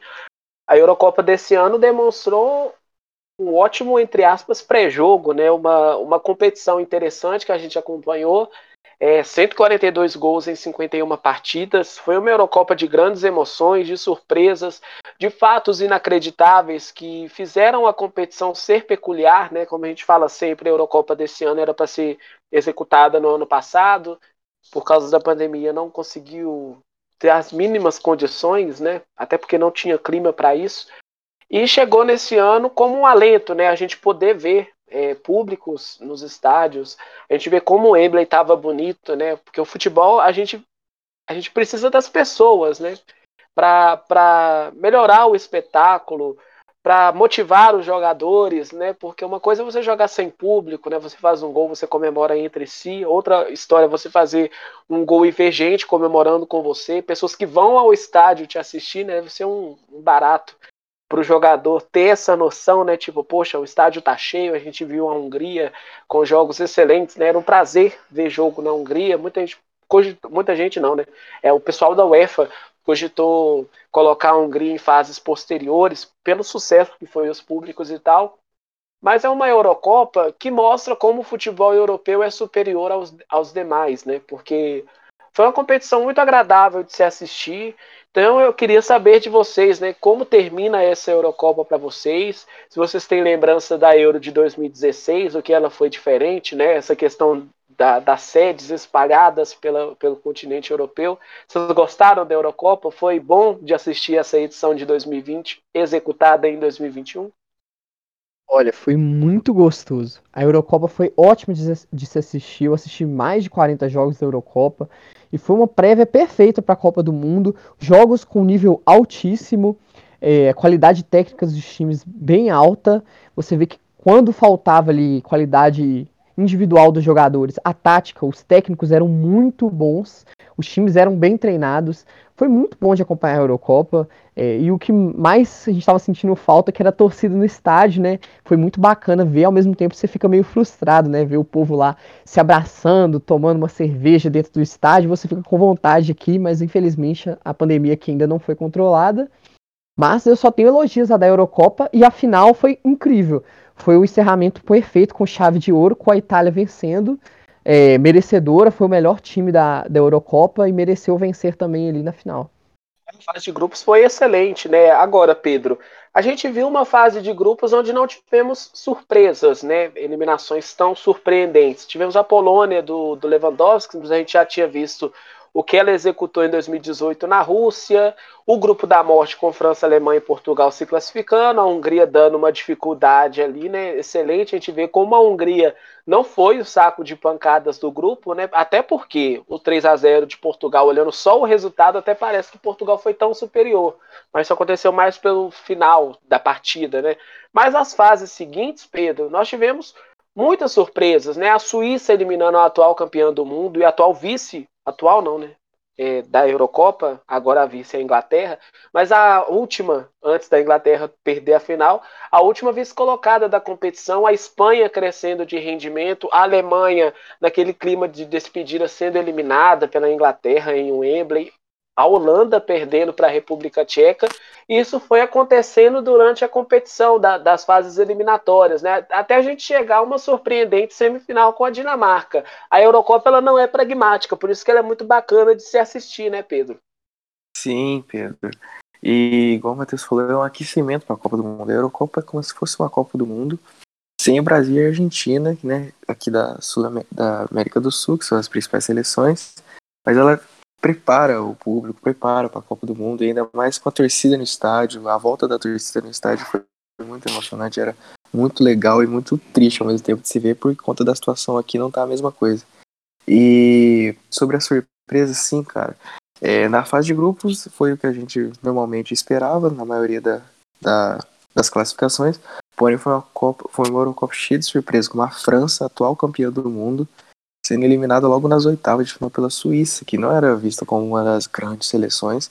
E todo mundo, quando viu que ia ser Suíça e França na, nas oitavas, a maioria com certeza apostava na França como classificada. E além disso, a Holanda, que está tá se renovando, está apresentando uma nova geração talentosa, também foi eliminado pela República Tcheca, que mais uma vez né, superou o favoritismo da Holanda, outra seleção que superou o favoritismo de uma. Então, e a e a surpreendente Dinamarca, que chegou na semifinal. Mesmo depois daquele incidente com o Eriksen, né, perdendo seu principal jogador, foi uma coisa muito bonita também de se ver a Dinamarca superando e conseguindo chegar à semifinal da Eurocopa. E deveria ter chegado na final. Se não fosse, né, uma arbitragem um pouco, digamos, suspeita no jogo contra a Inglaterra. Mas foi uma Eurocopa muito surpreendente, muito emocionante, muito boa de se assistir.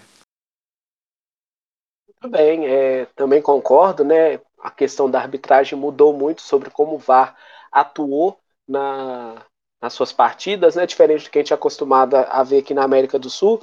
Agora, Davi e Francisco, eu queria que vocês elencassem uma surpresa negativa e uma surpresa positiva nessa Eurocopa, né? Em questão de seleção, de partida jogada de como chegou mais longe que muita gente imaginava. Queria saber de vocês, quem surpreendeu positivamente e negativamente nessa competição? Ah, minha não é surpresa, né? Mas um ponto negativo que eu vejo foi a própria finalista da Inglaterra, do Gareth Southgate, que não conseguiu fazer o que se esperava dela, né? Um futebol muito mais bonito, mais convincente, mas foi bem efetiva, né? conseguiu se encontrar no, no final da competição e acabou chegando à final, mas acabou perdendo. E você, Francisco? Você, vai, você concorda com o Davi? Eu discordo no, na, na Inglaterra com uma decepção, né? Eu acho que não foi. Até que na final eles até saíram na frente, mas pela inexperiência do time não conseguiram se manter. A surpresa, a grande surpresa foi a Dinamarca, né? Que conseguiu se reinventar depois da, da tragédia que teve na fase de grupos com o Eriksen. Conseguiu chegar à semifinal. E se não fosse aquele probleminha com o árbitro de vídeo na semifinal, eles poderiam ter chegado até a final, né? Então, a, o meu grande destaque é a Dinamarca e a grande decepção para mim foi Portugal. Caiu muito cedo, acho que poderia ter conseguido ganhar da Bélgica. Uma partida esperada né, na, nas oitavas e a Bélgica acabou se classificando. Agora, Matheus, o que a gente falava da Copa América, né, do Messi se tornando artilheiro, não foi sozinho, né, foi junto com o Luiz Dias, mas uma Eurocopa individualmente para o Cristiano Ronaldo de quebra de recordes, né? E mais uma vez, como a gente vive essa era há muito tempo no nosso futebol, Cristiano Ronaldo e Messi em suas respectivas competições de seleções brilhando, né? O interessante da gente ver como o fator físico, mentalmente também, né? Se cuidar é importante. O Cristiano Ronaldo mais uma vez sendo o destaque de uma competição, né, Matheus? Pois é, Pedro, o famoso quebrador de recordes do futebol mundial, Cristiano Ronaldo não para um segundo, ele tá sempre querendo se superar e quebrar outros recordes. Ele foi artilheiro da Eurocopa ali, ao lado da grande surpresa para mim da Eurocopa, que foi o, a República Tcheca do Patrick Schick. Schick foi artilheiro, teve cinco gols ao lado do Cristiano Ronaldo, com quatro gols Benzema, Forsberg da Suécia, Kane da Inglaterra e Lukaku da Bélgica foram os vice-artilheiros e com três gols Morata é, da Espanha, Dolberg da Dinamarca, Lewandowski da Polônia, Seferovic da Suíça, Shaqiri também da Suíça, Sterling da Inglaterra e Wijnaldum da Holanda. Essa foi a artilharia da Euro. É, eu acredito ali que o grande destaque para mim é o Patrick Schick, que jogou em uma seleção tecnicamente inferior, conseguiu fazer gols na grande maioria dos jogos. Todo jogo que a República Tcheca fez gol, Patrick Schick fez gol, e ele fez dois gols no mata-mata, né? Se tem um culpado pela eliminação da República Tcheca contra a Dinamarca, não foi Patrick Schick que deixou seu golzinho ali e conseguiu fazer cinco gols para um jogador atuando na República Tcheca é muita coisa. Sim, surpreendeu positivamente, né? E para encerrar o programa de hoje, a gente vai falar da seleção da Eurocopa momento que eu vou falar que vocês podem fazer bullying com o âncora que vos fala, viu? Vocês, Davi, Francisco, Matheus, Pedro Paulo, quem acessar o Instagram.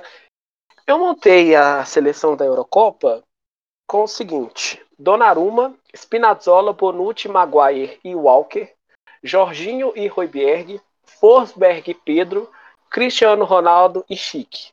O que vocês concordam, o que vocês discordam e o que vocês falam? Esse cara tá maluco. Pode ser qualquer um de vocês, viu? Qualquer um que quiser falar sobre isso, discordar, é... concordar, diga. Eu vou falar, gol concordo, Donnarumma realmente muito bem. Na lateral direita, quem que você colocou? Olha, a defesa toda, para te relembrar, né? Spinazzola, uhum. Bonucci, Maguire e Walker. Depende da, da escalação que você coloca, né? A diferença, assim, quem agradou, quem concordou. Mas a minha defesa é essa. Eu trocaria o Bonucci pelo Chiellini, pela idade do Kelini, pelo que ele jogou, eu acho que ele merece estar na, nessa, nessa seleção. Eu discordo um pouco do Walker, mas também por falta de opção poderia ser ele. Mas na esquerda, eu com certeza o Spinazzola foi muito bem, mas eu, sou muito fã do Miley, jogador da Dinamarca, um dos principais jogadores, os responsáveis pela Dinamarca chegar na semifinal, eu colocaria ele. É, o meio de campo para me refrescar, por favor. Meio de campo tem Jorginho, Roiberg, Forsberg e Pedri. Pode é, avaliar é, o acredito, conjunto. É, eu acredito que eu trocaria o Pedri. É, você pôs no ataque quem? São dois jogadores só no ataque, né? É, Cristiano Ronaldo e Chique, né? Os dois artilheiros. É, eu acho que eu trocaria apenas o Pedro pelo Insigne. O técnico é o Mantini, né? Óbvio. E fica assim. Algumas discordâncias apenas, mas uma seleção justa que você fez. Não, não, não é absurda, não. Sim, é, Pedro Paulo, Francisco e Davi vocês podem concordar ou discordar também da UEFA também, que fez a dela, né? Donnarumma, Walker, Bonucci, Maguire Spinazzola, Royberg, Jorginho e Pedro, Chiesa, Lukaku e o Sterling, né? Então, não sei o que vocês acham sobre isso. Acho que é uma é. também. Eu, eu, concordo muito, porém, eu seria é, hipocrisia da minha parte não falar do Luke Shaw, que sempre foi muito criticado, mas nessa temporada, né, depois da contratação do Alex Telles pelo Manchester United, parece que ele acordou, tá, fez uma temporada brilhante na Premier League e na Eurocopa também ele conseguiu manter o nível e não deu espaço para o Ben Chilwell. É, a única coisa, eu concordo com praticamente toda a sua seleção. A única coisa que eu mudaria era trocar o Pedro pelo Insigne, talvez, que jogou muita bola. Mas de resto tá bem parecido com o que eu imaginava que seria mesmo a seleção da Eurocopa. E é isso. Ah, e o Shaw também. Verdade, colocaria o Shaw também, que também jogou, se encontrou e jogou, jogou muito durante a Eurocopa. É, eu também concordo com boa parte. Eu discordo só do Walker. Eu colocaria o Di Lorenzo, da Itália. E eu acho que caberia o Chiesa aí também, porque foi o jogador mais decisivo da Itália no mata-mata. Eu não, não consigo falar onde ele, mas eu acho que caberia colocar ele aí também.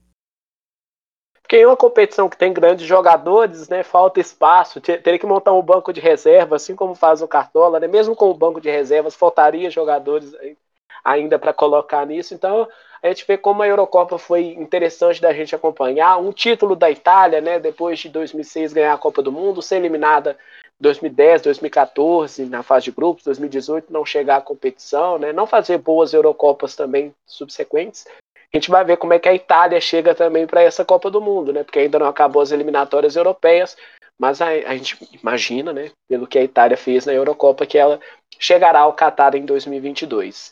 Muito bem, senhores, chegamos ao final do Mesa Redonda desta sexta-feira, com muita opinião, com muitos assuntos né, diferentes, isso que é o bacana do jornalismo, né? A gente falar de várias vertentes, principalmente no, no esportivo, né? Aqui estamos inseridos.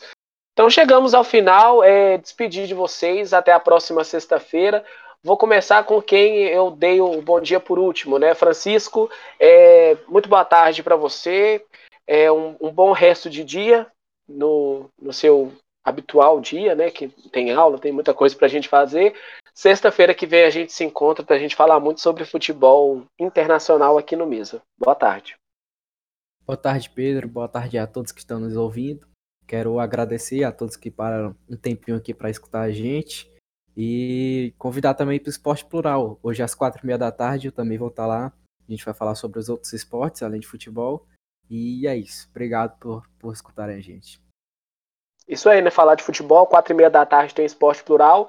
Davi, muito boa tarde para você. É, você tem um fim de semana interessante de acompanhar, né? O Atlético Paranaense passa rapidinho a rodada 12, né? São Paulo e Fortaleza, Ceará e Atlético Paranaense, Corinthians e Atlético Mineiro, Fluminense e Grêmio, Chapecoense e Cuiabá, Atlético Goianiense e Palmeiras, Bahia e Flamengo, Inter e Juventude, Bragantino e Santos e América e Esporte bom fim de tarde para você, um bom dia, né? A gente está apenas começando, né? Meio-dia, começo o dia para muita gente.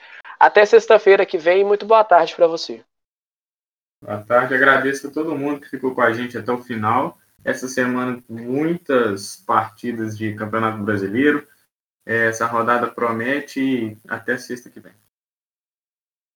Matheus, para você até quarta, da gente acompanhar esse, esse fim de semana de rodada interessante, né, de grandes partidas, cornetar, elogiar, é o que permeia o futebol, né? O interessante da gente falar sobre o futebol. Até quarta-feira, Matheus. Boa tarde. Boa tarde, Pedro. Boa tarde, Davi, Francisco, Pedro Paulo. Boa tarde para todos os ouvintes. Pois é, nosso encontro é quarta-feira que vem, muitos jogos aí do Campeonato Brasileiro, mas já vou dar um spoiler aí para os nossos ouvintes. Sexta-feira que vem vamos debater um assunto polêmico. Bola de ouro, quem merece? Um assunto muito legal de discutir. Acompanhe aí sexta-feira que vem. Vamos estar todos aqui para falar sobre isso e sobre outros assuntos também. E quarta-feira eu tô de volta aí para reclamar do Atlético do Cuca no programa de quarta. Sempre tem nessa parte de debater sobre bola de ouro e tal. Sempre tem essas confusões. Ah, não concordo com isso, com aquilo e tudo mais. Mas esse que é o bacana, né? Vai ter o Matheus falando do Cuca claramente, né?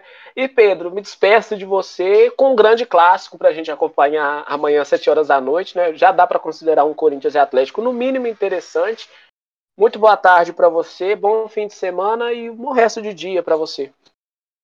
Muito boa tarde para todo mundo, boa tarde para vocês, boa tarde para todos os nossos ouvintes. É, e com certeza, semana que vem vai estar quente aqui com a gente discutindo sobre a bola de ouro. Vai ser um assunto muito polêmico, vai render muito debate. E né, acompanhar o clássico de amanhã, ver as, como o Corinthians vai se apresentar e tal. E, enfim, muito obrigado por toda a audiência. Obrigado por, por, por mais um programa. E é isso. Até semana que vem, galera. Isso aí, muito obrigado pelo carinho, pela audiência. Quarta-feira a gente se encontra às 10h30 da manhã e o Mesa Internacional volta na sexta, também no mesmo horário, de 10h30 da manhã. Muito obrigado e tchau, tchau. Mesa Redonda, pluralidade em primeiro lugar.